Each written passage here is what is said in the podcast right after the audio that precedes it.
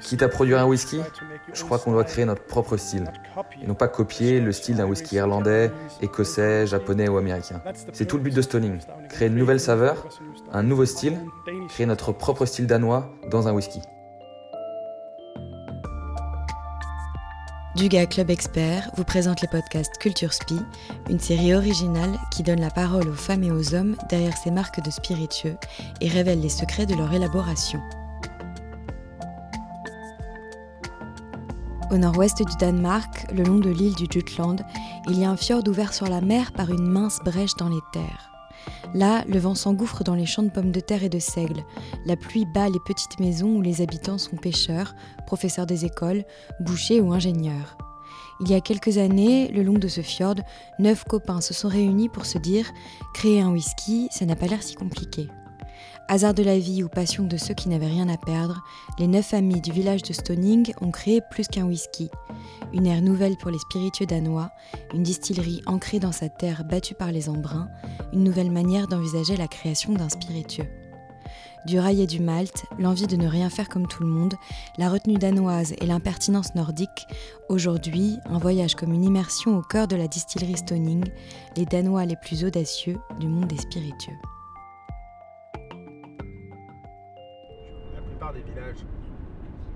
Notre voyage commence à Billund, sur l'île danoise du Jutland. Très vite, on entre dans la campagne.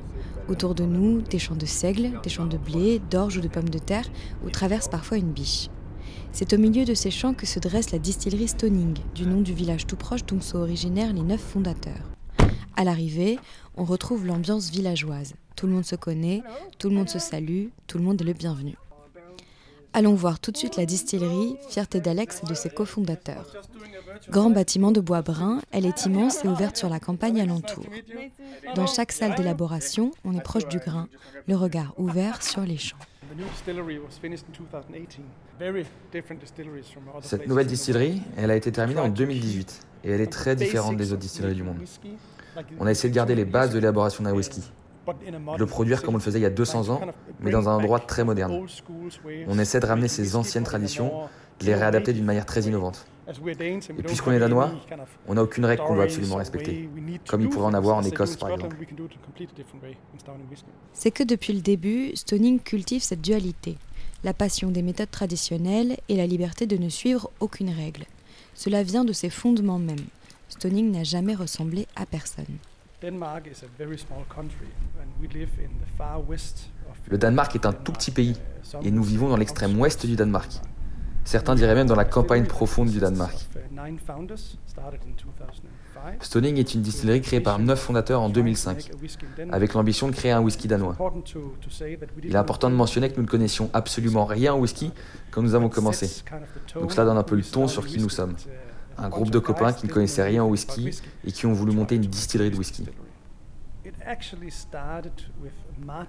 En fait, tout a commencé avec Martin Vestabu, un cofondateur. Martin était dans sa voiture, en route pour aller dans sa maison de vacances dans le sud du Danemark, et il a entendu à la radio cette émission où quelqu'un disait Il est facile de faire du whisky, mais il est très difficile de faire du bon whisky. Et en arrivant, quand il a retrouvé sa famille, il leur a dit Pourquoi est-ce qu'on n'essaierait pas de faire un whisky danois? Et ils ont répondu Mais Martin, tu ne connais rien au whisky Pourquoi est-ce qu'on devrait essayer de faire ça Et il a juste dit Mais pourquoi pas alors, ils sont quand même dit, comme on ne connaît rien au whisky, peut-être qu'on devrait inviter d'autres personnes dans notre projet. Ils ont commencé à nous faire une liste de copains, et par chance, j'étais dans la liste. Après, ils nous ont réunis, et Martin, Lesser et Jesper, les trois frères, nous avaient préparé une présentation PowerPoint sur la façon de produire un whisky. Quand on regarde la présentation aujourd'hui, elle était vraiment pas très bonne. Alors chez eux, devant ce PowerPoint, on s'est dit, ça a l'air super simple de faire un whisky. Pourquoi est-ce qu'on n'essaierait pas Et quand on ne connaît rien à quelque chose, en tout cas à l'époque, on se procure des livres sur le sujet.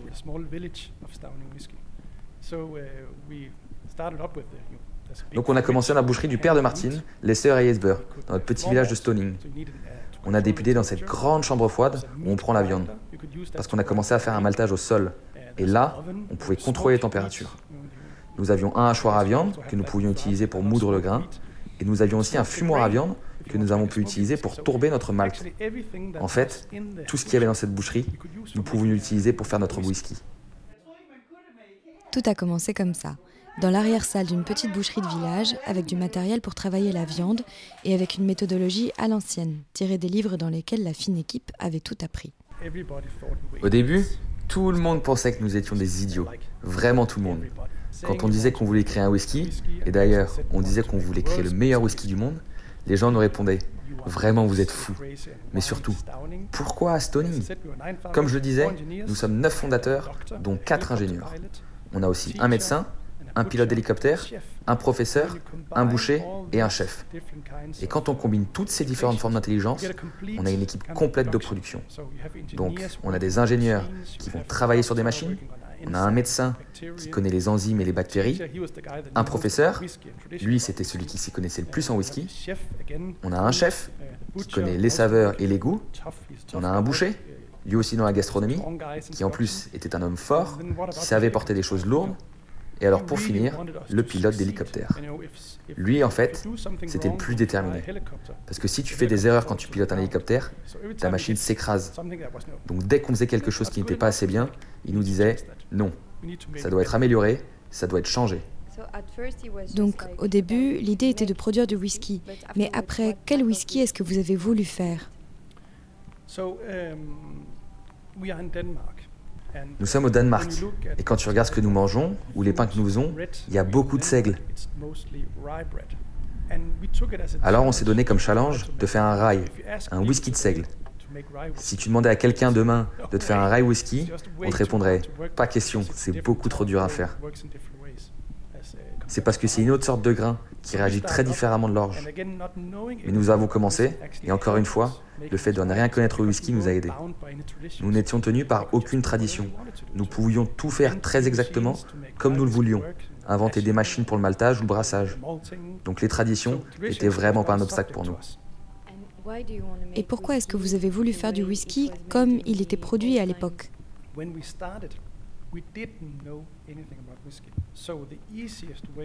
Comme quand on a commencé, on ne connaissait rien au whisky, la manière la plus simple d'apprendre, c'est de faire. Et la meilleure manière de faire, c'est de commencer à partir de rien. il y a 200 ans, on partait de rien. On utilisait nos mains, on maltait au sol, on pouvait sentir le grain, le goûter, le toucher. On ne voulait pas acheter notre malt. On voulait tout faire nous-mêmes pour bien ressentir ce que nous étions en train de faire. Dès le début, on utilisait donc les mêmes méthodes de production qu'il y a 200 ans. Et après, c'est devenu comme une obsession pour nous, de le faire, et de toujours le faire de la manière traditionnelle. Et à l'inverse, en augmentant les volumes, ça a été de plus en plus difficile de garder nos méthodes de production traditionnelles. Donc nous avons dû inventer de nouvelles machines pour pouvoir continuer comme nous le faisions. Là, on arrive à ce qu'il y a de plus fascinant chez Stoning. Leur whisky a grandi et passé de cette arrière-salle de boucherie à une ferme où la production a augmenté, puis l'intérêt international s'est fait ressentir et les neuf copains ont pu bâtir la distillerie de leurs rêves. Mais aujourd'hui encore, tout est fait pour que le whisky soit produit très précisément comme il était dans la boucherie familiale. Le maltage est toujours fait au sol, mais aujourd'hui ce sont 13 tonnes de grains qui sont remués par une machine inventée par les quatre ingénieurs.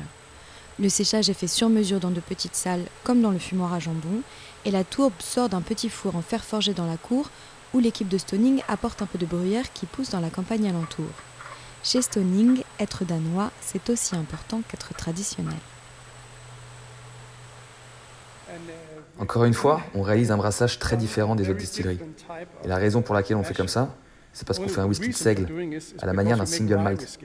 Et pour que ça fonctionne, avec une double distillation et dans des alambics à chauffe direct, on a dû inventer une machine spéciale pour le brassage. Si on présentait cette manière de travailler à d'autres distillateurs, ils détesteraient, parce que c'est très difficile à gérer.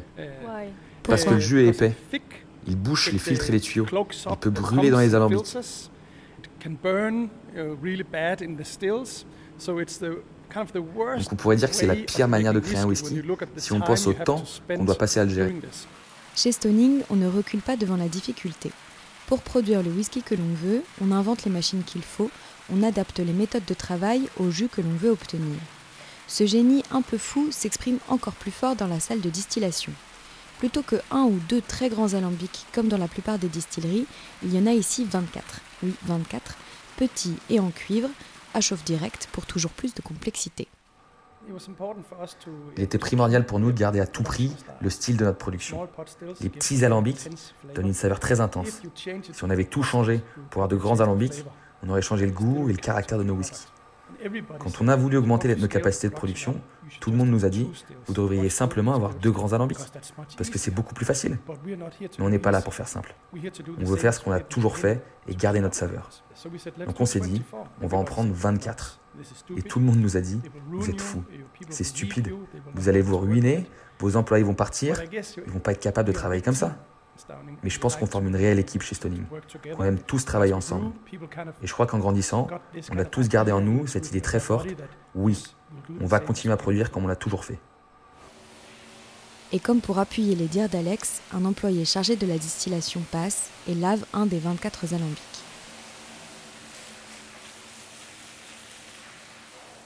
Comment est-ce que tu pourrais décrire la façon dont Stoning sélectionne ses fûts de maturation et ses fûts de finish Arnaud Chevalier, brand ambassadeur France de Stoning. Alors comme tout ce qu'on fait ici à Stoning, c'est vraiment le mélange de la tradition et le mélange du modernisme. C'est-à-dire que la tradition va forcément utiliser euh, tout ce qui est euh, fût neuf euh, américain à chauffe forte pour tout ce qui est whisky de seigle.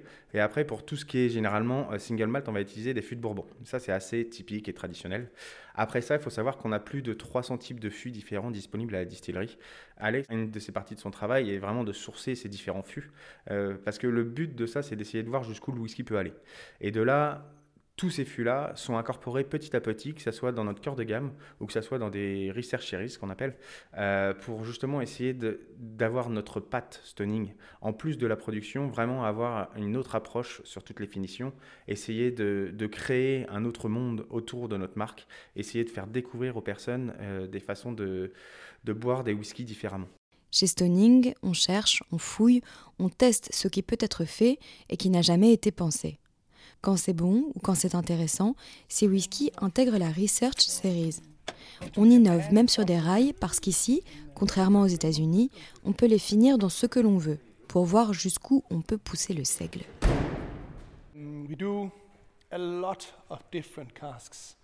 Nous avons beaucoup de différents fûts. On produit surtout du whisky de seigle, donc on a beaucoup de fûts neufs et de fûts ex-bourbon. Il y a 3 ou 4 ans, on a fait le choix d'expérimenter un peu plus. Donc on a acheté entre 300 et 400 différents fûts d'ex, vin, bière ou spiritueux. Ici, on a des fûts de Calvados, d'Armagnac, Cognac, Tequila, différents rhums du Japon, d'Australie, des Caraïbes, des vins comme de la Marronne, du Sauterne ou du Porto, des bières comme de la Stout. On essaye énormément de choses pour à chaque fois retrouver le style du whisky stoning. La raison pour laquelle nos whiskies sortent si jeunes, c'est parce qu'ils montrent le caractère de notre distillerie. Plus ils vieillissent, plus l'empreinte du fût sur le whisky est importante. Or, si nous voulons des whiskies qui montrent le caractère de la distillerie, nous voulons les embouteiller jeunes. Ils sont vibrants, un peu fous, éclatants, parce que nous voulons des whiskies qui ne sont pas faciles. On veut que les gens se disent, OK, maintenant je vais voir quelque chose de différent. Nous aimons challenger, surprendre nos consommateurs, plus que juste leur donner ce à quoi ils s'attendent. Stoning, c'est ça. Et cette démarche du fond du Jutland a donné une nouvelle vigueur au whisky danois, que l'on retrouve dans les bars à cocktails UP de Copenhague. Christian, gérant du bar à cocktail Le Pavillon de à Copenhague. On a commencé à servir les whisky Stoning en 2016. À cette époque-là, on avait beaucoup de mal à obtenir des bouteilles. On utilise tous leurs whisky pour des cocktails différents. Que dire à propos de Stoning Eh bien, ce sont des whisky danois, et rien que ça, c'est unique. Ce que l'on aime avec eux, c'est qu'ils ont une approche très différente des autres distilleries. Par exemple, leur smoke, on adore le fait qu'il n'ait pas utilisé de tourbe écossaise ou allemande, mais que ce soit de la terre du Jutland, et qu'ils aient ajouté de la cela donne une texture et une saveur très différentes au whisky. On adore aussi le fait qu'ils essaient toujours de sortir du cadre avec différents fûts, qu'ils cherchent ce qui fonctionne ou non, ce qui est très intéressant pour nous en termes de saveur. Mais surtout, on aime que ce soit des produits de super qualité et qu'on soit en capacité de servir des whiskies très intéressants et locaux. Lequel de ces whiskies est-ce que vous considérez comme votre préféré?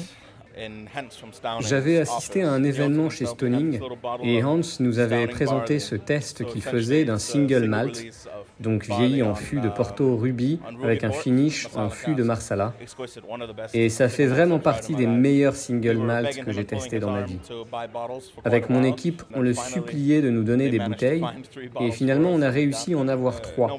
On était super contents. Vraiment, on est très impressionné par la qualité de leurs produits et de leur single malt en particulier. Retour dans le Jutland. La pluie s'est mise à tomber, le seigle est battu par les vents dans la campagne alentour, on sent les embruns du fjord tout proche. Je pense qu'on a vraiment atteint notre but. Souvent, quand les gens goûtent nos whisky, déjà par chance, ils les aiment, mais surtout, ils disent c'est différent. Et quand on ne connaît pas le Danemark, c'est juste différent. Et quand on commence à connaître un peu le Danemark, peut-être qu'on commence à faire les liens et à retrouver le Danemark dans le whisky. Ça, c'est très important pour nous. Qu'est-ce que vous voulez que les gens ressentent quand ils dégustent un de vos whiskies? Deux choses, tiens. Déjà, je voudrais que nos whiskies leur plaisent. J'aimerais qu'ils soient surpris. En fait, personnellement, je déteste quand les gens disent Oh, ça me fait penser à tel ou tel whisky. Pour moi, ça veut dire qu'il y a quelque chose qui n'a pas été bien fait. Moi, je veux qu'ils se disent Ce whisky est unique. D'ailleurs, je préférerais même que les gens se disent C'est intéressant, je sais pas trop ce que j'en pense. Et qu'ils goûtent, et regoûtent, et qu'ils se disent qu'ils aiment tel ou tel aspect, et qu'ils n'ont jamais rien goûté de semblable. C'est à ce moment-là que je sais que j'ai bien fait mon travail. Je trouve qu'on a la distillerie la plus incroyable du monde. Et je suis très fier qu'on ait réussi à rester ensemble avec les neuf fondateurs. Souvent on entend, ça va être impossible d'être neuf pour créer une société. Et bien sûr, ça peut être un challenge. Mais pour nous, c'est une véritable force. Si c'est une force, c'est parce que les whisky stoning viennent directement de ces neuf amis, de tous âges et de toutes professions, liés par l'amour d'un produit, d'une distillerie, d'une équipe, d'un terroir. Stoning, c'est une aventure qui a démarré comme un whisky de copains et qui a tenu à le rester malgré le succès. C'est l'envie de ne rien faire comme tout le monde, tout en revenant à la tradition. C'est les pieds ancrés dans la terre du Jutland, la tête à rêver de ce que personne n'a encore osé faire. C'est le Danemark dans ce qu'il a de délicat et de rebelle, de gourmand et de différent. Parce que comme le dit Alex, quitte à faire quelque chose, autant le faire comme personne. Ce reportage a été produit par la Maison du Gars, réalisé par le studio Encore Encore. Les podcasts Culture Spi reviendront dans quelques semaines pour vous faire découvrir une nouvelle fois les dessous de fabrication et d'élaboration des marques du gars Club Expert. En attendant, si vous avez aimé cet épisode, n'hésitez pas à le partager sur vos réseaux sociaux. Vous pouvez retrouver les whisky stoning chez votre caviste et sur le site dugaclubexpert.fr.